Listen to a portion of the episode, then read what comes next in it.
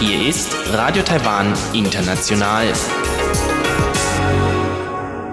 Ein herzliches Willkommen zum halbstündigen deutschsprachigen Programm von Radio Taiwan International an diesem Donnerstag, den 2. Juli. Am Mikrofon begrüßt Sie Karina Rother und Folgendes haben wir heute für Sie im Programm.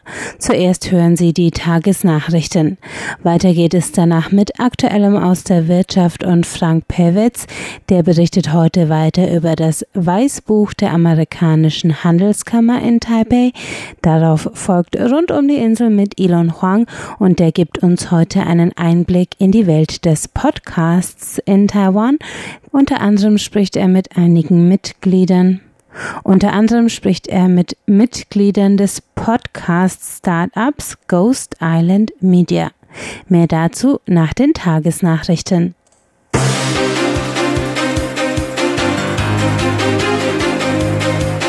Sie hören die Tagesnachrichten von Radio Taiwan International.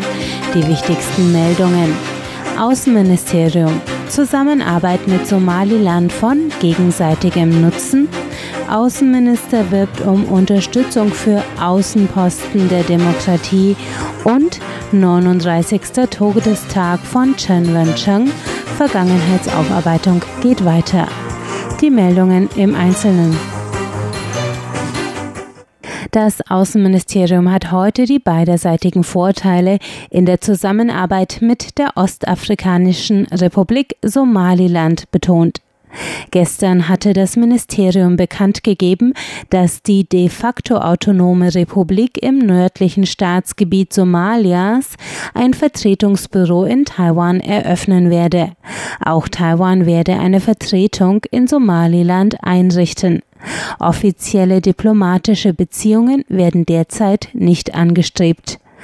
Außenministeriumssprecherin Joanne O betonte heute, dass die Ausweitung der Zusammenarbeit auf den von beiden Ländern geteilten Werten von Freiheit, Demokratie und Menschenrechten basiere. Taiwan hatte Somaliland im Zuge der Corona-Krise Mundschutze und medizinische Ausrüstung geschenkt. Auch 300 Tonnen Reis hatte Taiwan als Katastrophenhilfe nach der Heustackenplage in die Ostafrikanische Republik geschickt. O verwies im Gegenzug auf Somalilands natürliche Ressourcen in den Bereichen Bergbau und Fischerei als Chancen für taiwanische Investoren. Außenminister Joseph Wu hat gestern Mittwoch dem US-Polit-Podcast The Pacific Century ein Interview gegeben. Der Minister betonte, dass Taiwan die Zusammenarbeit mit den starken Demokratien der Indo-Pazifik-Region weiter ausbauen wolle und rief die Amerikaner auf, der Welt zu sagen, Taiwan ist kein Teil von China. Die Podcast-Folge mit dem Titel Asiens chinesische Demokratie wurde von den US-Forschern Michael Oslin und John Yo der Universitäten Stanford und Berkeley moderiert und ist seit gestern online verfügbar. U sprach über Taiwans Erfahrung mit der Corona-Prävention. Auch das nationale Sicherheitsgesetz für Hongkong kam zur Sprache. U bezeichnete Taiwan und Hongkong als Außenposten von Demokratie und Freiheit im chinesischsprachigen Raum. Die schwerwiegenden und unglücklichen Entwicklungen in Hongkong hätten in Taiwan zu einer klaren Ablehnung des Ein-Land-Zwei-Systeme-Modells geführt. Taiwan werde weiter Unterstützung für Hongkonger anbieten, die in ihrer Heimat für ihren Demokratieaktivismus verfolgt werden. Präsidentin Tsai Ing-wen und die Kommission zur Vergangenheitsaufarbeitung haben heute an den 39. Todestag des Demokratieaktivisten Chen Wenchen erinnert. In einem Facebook-Beitrag erinnerte die Präsidentin an die Bedeutung der historischen Aufarbeitung und Aufklärung von Taiwans Kriegsrechtsdiktatur. Der Taiwaner Chen Wencheng lebte 1981 als 31-jähriger Universitätsprofessor in den USA. Wegen seines politischen Engagements stand er dort unter Beobachtung der taiwanischen Sicherheitsbehörden.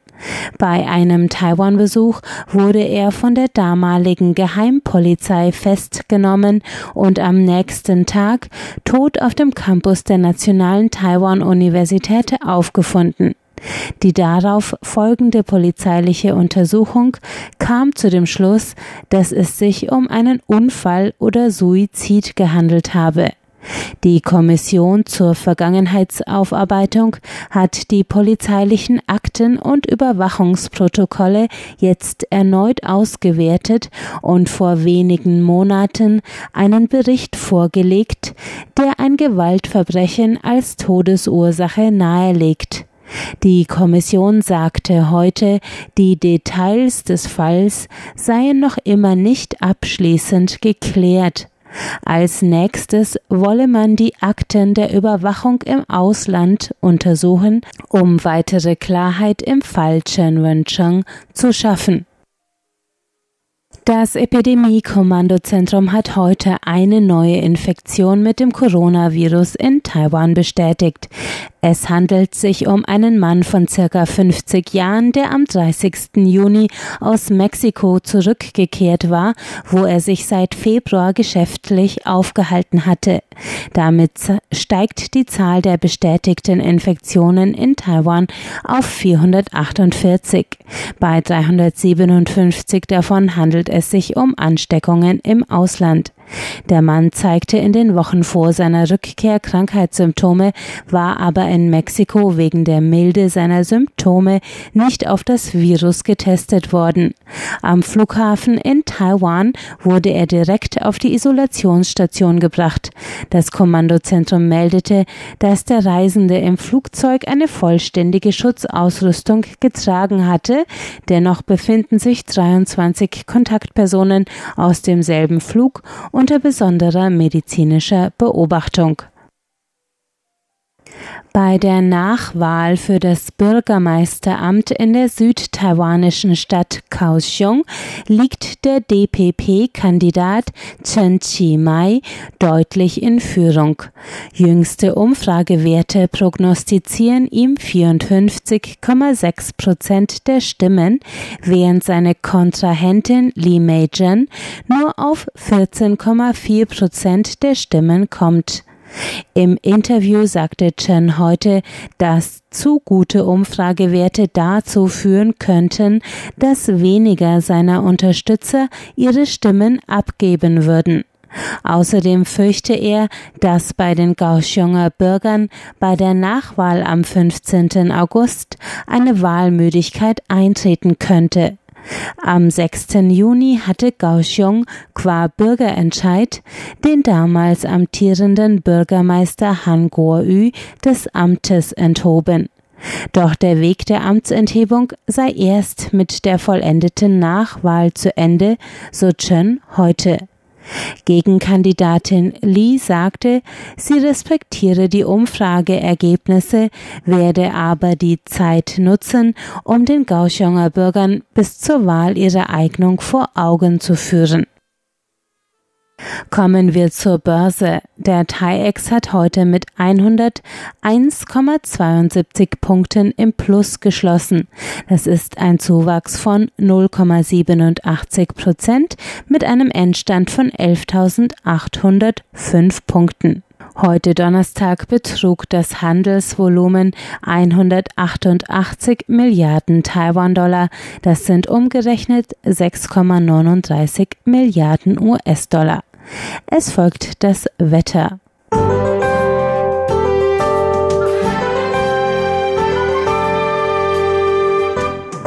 Bis zum Mittag war es heute heiß in weiten Teilen Taiwans mit Höchstwerten von 37 Grad in West-Taiwan. Dann brachte eine Regenfront Abkühlung, die besonders im Norden und westlichen Landesinneren zu heftigen Regengüssen führte. Zum Abend hin lagen die Temperaturen zwischen 25 und 28 Grad. Morgen ebenfalls bedeckt und wechselhaft. Es regnet im Norden und Westen. Die Temperaturen liegen zwischen 26 und 34 Grad.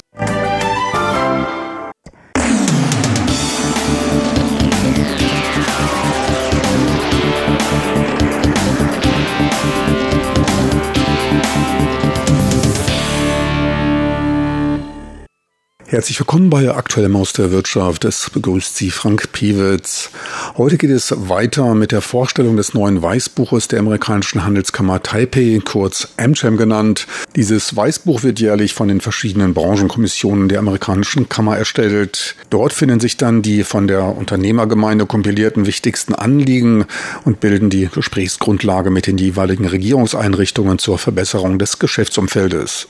Zum Ausblick für die Zukunft sagte der Vorsitzende von AmCham, C.W. Chin, doch wollen wir natürlich auch einen Blick nach vorne werfen, wo sich Chancen bieten, insbesondere bei den Außenbeziehungen. Wie schon gesagt, hat Taiwan diese Epidemie sehr gut gemanagt. Wir hoffen daher, dass dieser neue internationale Respekt und das Wohlwollen, den Taiwan durch die Bewältigung des Coronavirus gewonnen hat, dann auch genutzt werden kann. Wie wir alle wissen, befinden sich die Beziehungen zwischen Taiwan und den USA historisch auf einem neuen Hoch, was einen ganz besonderen Umstand darstellt. Auch die USA brauchen zunehmend mehr Verbündete, wie Taiwan es ist, um seine Indo-Pazifik-Strategie umsetzen zu können. Wir denken daher, dass sich für Taiwan, was die auswärtigen Beziehungen betrifft, einige Chancen bieten. Ein weiterer immer wieder genannter wichtiger Punkt ist die ausreichende Verfügbarkeit von Fachkräften. Ein Anliegen, welches angesichts der demografischen Alterung und der Abwanderung von Fachkräften ins oft besser zahlende Ausland zunehmend schwieriger zu befriedigen ist.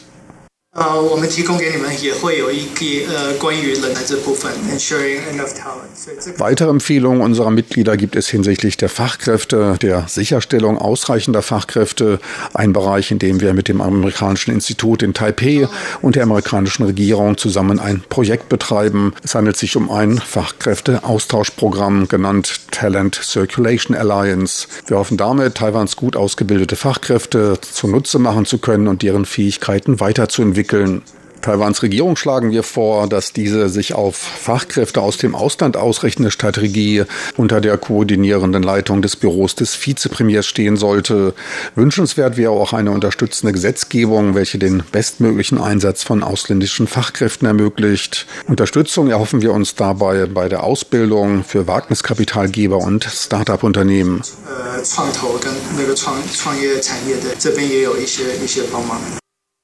Diese Talent Circulation Alliance TCA wurde letztes Jahr als Public-Private Partnership Projekt ins Leben gerufen.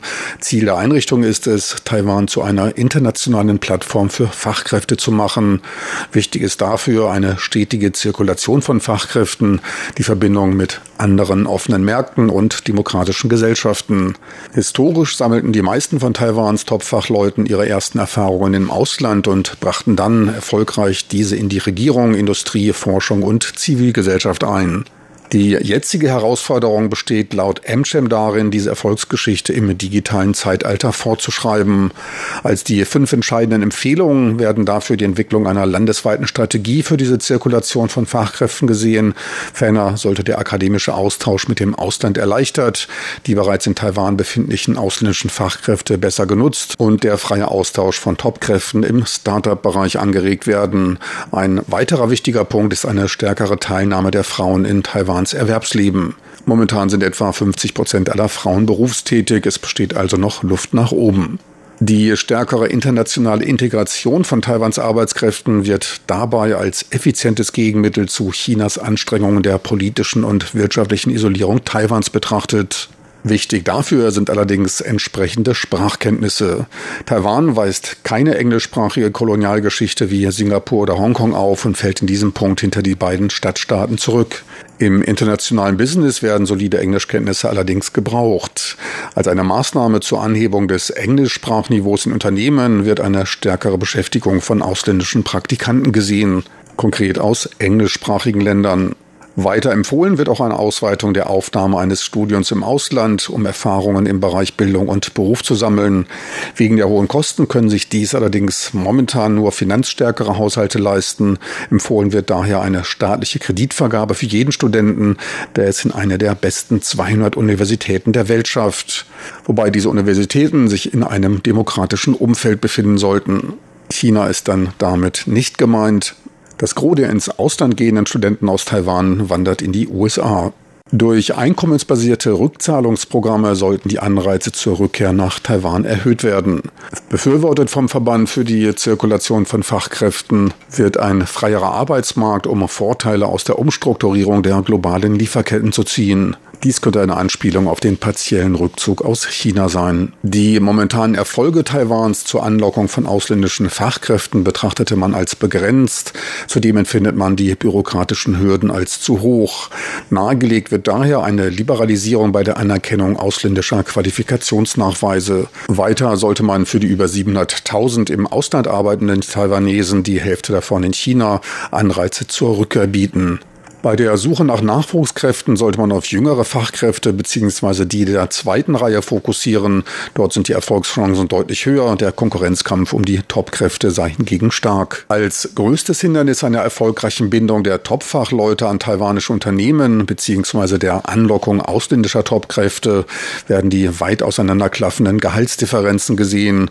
Daran ändern auch die geringeren Lebenshaltungskosten nichts. Als bestes Gegenmittel gegen niedrige Löhne werden dabei oft offenere Arbeitsmärkte gesehen, von niedrigen Eintrittshürden für Ausländer und erleichterter Abwanderungsmöglichkeit für heimische Kräfte verspricht man sich eine Aufwärtsdynamik bei Löhnen und Gehältern.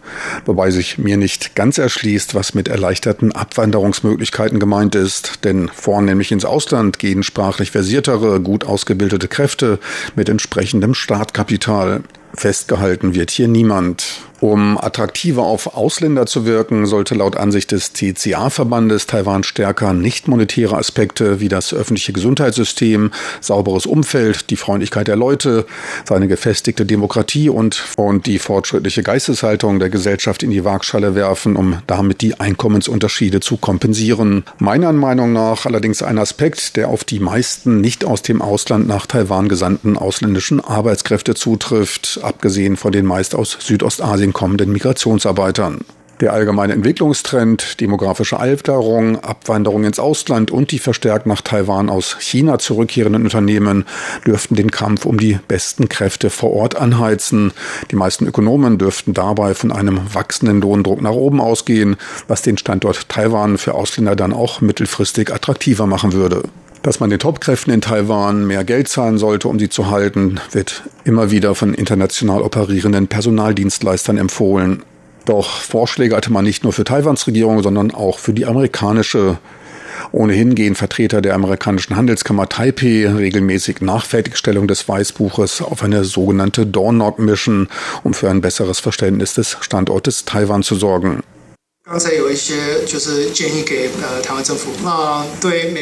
Gerade hatten wir einige Vorschläge für die taiwanische Regierung, doch auch für die amerikanische Regierung haben wir einige Vorschläge parat. Wir alle wissen, welche große und wichtige Rolle Taiwan in den globalen Lieferketten spielt. Wir wollen, dass dies von der US-Regierung gesehen wird und legen nahe, darüber nachzudenken, welchen Beitrag Taiwan bei der Minimierung der Verwundbarkeit dieser Lieferketten leisten kann. Ferner sind wir für eine schnellstmögliche Wiederaufnahme der Gespräche Gespräche für ein Handels- und Investitionsrahmenabkommen. Zudem hoffen wir uns engere Regierungskontakte auf Kabinettebene in beide Richtungen und die Aufnahme vorbereitender Gespräche für ein Handelsabkommen und die Unterstützung Taiwans in internationalen Organisationen. So viel für heute aus Aktuellem aus der Wirtschaft mit Frank Piewitz. Besten Dank fürs Interesse. Tschüss und auf Wiedersehen. Bis zur nächsten Woche.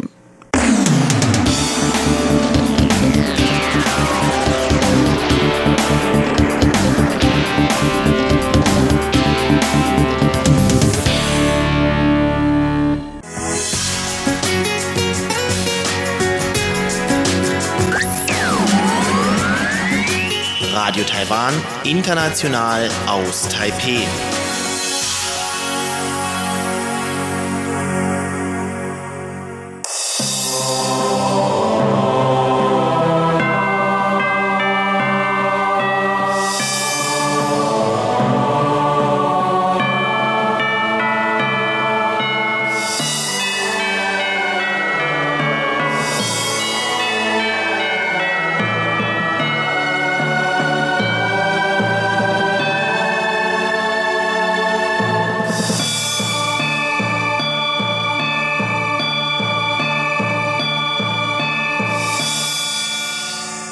Geht weiter mit Rund um die Insel und einem Einblick in die Welt des taiwanischen Podcasts.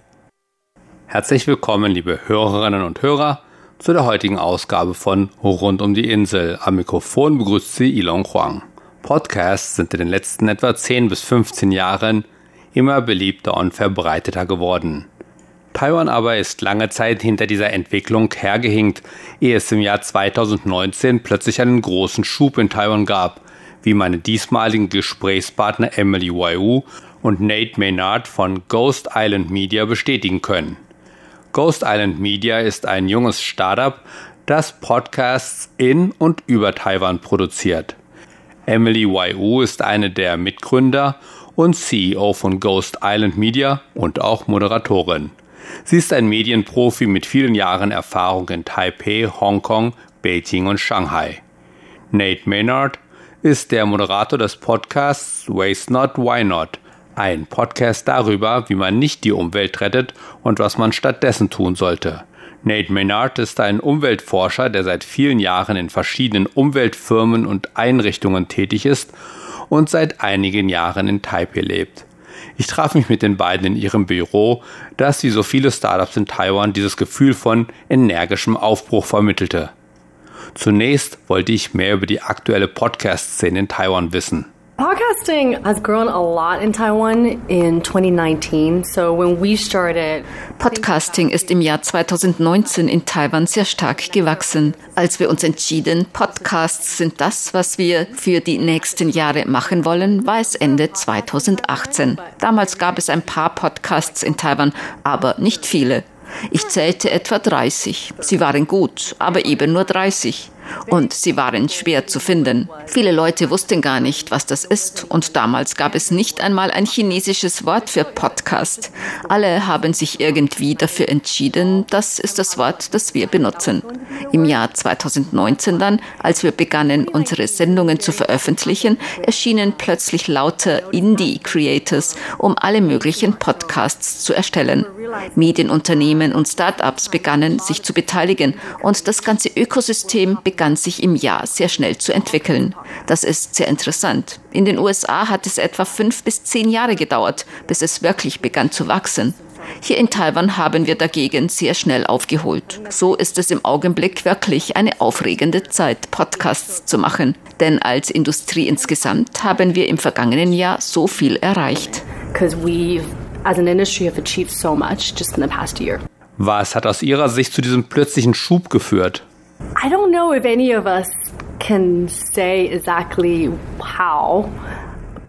Ich weiß nicht, ob irgendjemand von uns sagen kann, wie. Aber ich denke, was wir zu dieser Zeit beobachtet haben, ist, dass die Geschwindigkeit, mit der Taiwaner neue Technologien und Plattformen akzeptieren, immer schneller wurde. Vor langer Zeit hat es lange gedauert, bis Facebook akzeptiert wurde oder Twitter, das eigentlich immer noch nicht wirklich weit verbreitet ist. All diese Plattformen, die sich im Westen verbreiteten, brauchten sehr lange, bis sie hier akzeptiert wurden. Ich denke, Netflix hat das wirklich geändert und auch Spotify. Als Netflix hierher kam, hat sich das rasend schnell verbreitet. Und wir haben gedacht, wie wäre das jetzt mit Podcasts? Und dann hatten wir Glück. Nachdem wir uns für unsere Podcast-Firma entschieden hatten, gab Spotify bekannt, dass man zwei Podcast-Firmen in den USA erworben habe. Spotify gab 200 bis 300 Millionen US-Dollar aus, um groß in Podcasting einzusteigen. Und gleichzeitig begannen die Taiwaner viel Podcast zu hören. Ich glaube, das ist es, was passiert ist. Andere Podcast-Kreatoren haben vielleicht andere Erklärungen. Aber auf jeden Fall waren es auf einmal sehr viele, die Podcasts gemacht haben. Und wir haben zusammen sehr viele neue Hörer angezogen. Together, we kind of together expanded the number of listeners there were, I think.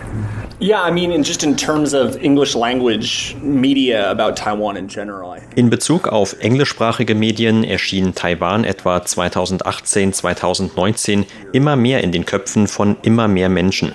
Und Taiwan sorgte aus guten Gründen für immer mehr Schlagzeilen. Und 2020 mit dem Coronavirus wurde Taiwan noch bekannter. Ich denke, dass die englischsprachigen Podcasts, die schon über Taiwan existierten, bekannter wurden, weil immer mehr Leute außerhalb von Taiwan etwas über Taiwan erfahren wollten. Und dadurch verstärkte sich die Bewegung. Aber das gilt jetzt nur für die englischsprachigen Podcasts. And that kind of reinforces on itself. But that's just for English language media and podcasts. What I said just now was more for Mandarin. But it is true that Was ich eben gesagt habe, galt mehr für Chinesisch, aber es ist wahr, was du eben gesagt hast, dass Taiwan gleichzeitig mehr Aufmerksamkeit für englischsprachige Podcasts erhalten hat. Und dann, Ende 2019, wurde viel in das Podcasting in Taiwan investiert. So entstanden Plattformen und inzwischen haben wir mehrere eigene taiwanische Plattformen und Mediaagenturen, die sichtbare Fortschritte darin gemacht haben. Ich glaube, das hat einfach diese neue Möglichkeit eröffnet. New opportunity. Dann haben Sie Ghost Island gegründet. Was waren Ihre Beweggründe und warum dieser Name Ghost Island, also Geisterinsel auf Deutsch? So we found a Ghost Island. I think at the same time that everybody was making waves into podcasting. Wir gründeten Ghost Island zur gleichen Zeit, in der alle in das Podcasting einstiegen. Als wir Ghost Island gründeten und unsere ersten Shows herausbringen wollten, merkten wir, dass viele Unternehmen das zur gleichen Zeit taten. Und das war wirklich sehr cool. Es ist eine tolle Validierung, dass das, auf das man gesetzt hat, nun tatsächlich passiert. Das ist ein tolles Gefühl und wir hatten einfach viel Glück damit. Und wir haben viele Podcasting-Kollegen. Alle in der taiwanischen Podcasting-Szene sind wirklich sehr gewillt, Informationen und Erfahrungen zu teilen. Es herrscht derzeit ein wirklich cooler Geist. Wir haben uns zwei Missionen gesetzt. Die eine ist, den Podcasting-Markt in Taiwan zu vergrößern. Wir wollen neue Stimmen entdecken, neue aufstrebende Talente. Gleichzeitig ist unsere englische Mission, Taiwans Stimme weltweit lauter ertönen zu lassen. Und es gibt viele Interpretationen, wie man so etwas macht. Warum haben wir die Firma Ghost Island genannt? Ich bin in Taiwan geboren, bin aber früh in die USA gegangen, bin dort zur Mittel- und Oberschule gegangen und habe dort studiert. Ich habe ein wenig in den USA gearbeitet, ehe ich nach Taiwan zurückgekommen bin. Ich habe hier in TV und Medien gearbeitet, bin wieder weggegangen und bin dann erneut nach Taiwan zurückgekommen. Ich fand es toll, zurückzukommen, denn ich fühlte diese neue Energie aus Taiwan kommend in vielen Sektoren mit vielen Menschen. Es sah so aus, als ob hier viel passierte und es eine gute Zeit sei, zurückzukommen. Doch als ich zurückkam, fragten mich viele meiner Freunde, Warum kommst du auf diese Geisterinsel? Also Guidao auf Chinesisch zurück. Also gemeint war, das ist ein schreckliches Kaff, was tust du hier? Du könntest in Shanghai sein, du könntest in Hongkong, den USA oder sonst überall sein. Warum kommst du in dieses Kaff zurück?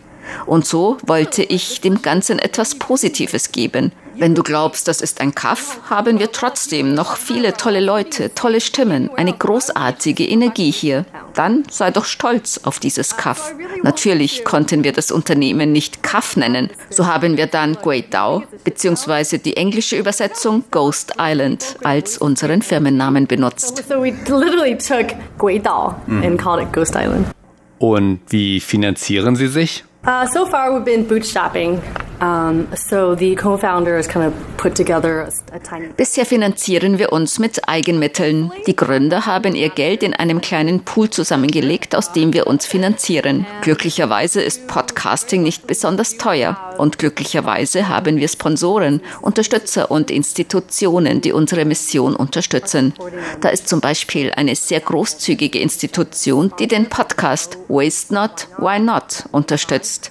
Unser erstes Mikrofon wurde uns gesponsert. Eine Institution unterstützt Taiwan Take. Wenn es auch keine monetäre Unterstützung ist, so unterstützt sie uns doch auf andere Weise.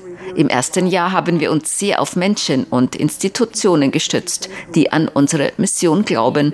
Und als nächstes beginnen wir mit dem Fundraising. Next up, uh, we will be fundraising. Soweit Emily YU und Nate Maynard von Ghost Island Media, ein Podcast produzierendes Startup aus Taipei. Das Wort Podcast ist übrigens ein sogenanntes Kofferwort, das sich aus der englischen Rundfunkbezeichnung Broadcast und der Bezeichnung für den zur Entstehungszeit marktbeherrschenden, tragbaren MP3-Player iPod zusammensetzt. Der iPod wird durch seinen Erfolg direkt mit den Podcasts verbunden. Im nächsten Teil in der kommenden Woche gehen Emily YU und Nate Maynard mehr auf die Inhalte und ihre Zielgruppen ein. Und damit verabschiede ich mich. Am Mikrofon verabschiedet sich Ilon Huang. Vielen Dank fürs Zuhören. Und das war's für heute von Radio Taiwan International. Schön, dass Sie eingeschaltet haben. Tschüss, bis zum nächsten Mal.